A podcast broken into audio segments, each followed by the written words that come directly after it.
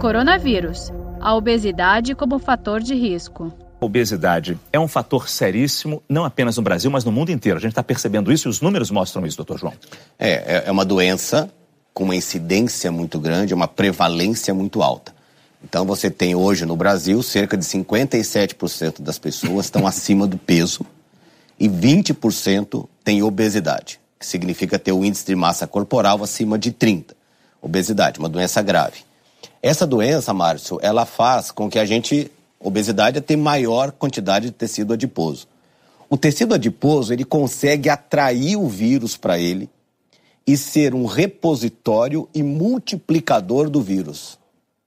Dessa maneira, o vírus consegue entrar no tecido adiposo, se multiplicar numa velocidade maior, e como o tecido adiposo recebe muito sangue, esse tecido adiposo espalha, espalha o vírus para todo mundo.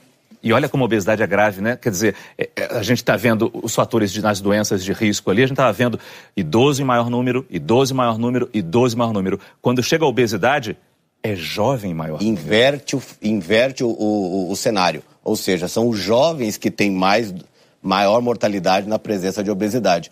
Então, quando você junta tudo isso, vê a obesidade como fator de risco e lembra que a obesidade leva a hipertensão arterial, leva a diabetes, leva a problema de triglicérides e colesterol, essas quatro coisas levam à cardiopatia.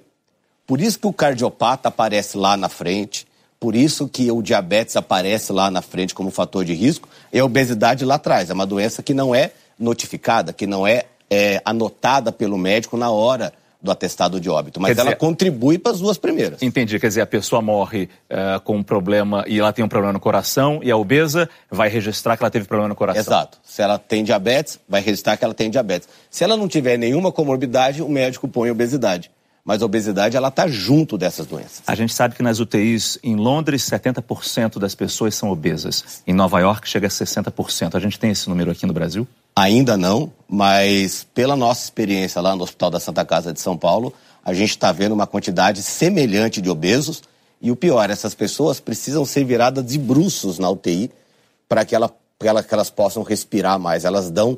É, ela, elas têm uma condição clínica prévia ruim uhum. e, mesmo dentro do hospital, uma condição clínica que prejudica o tratamento. Saiba mais em g1.com.br/barra coronavírus.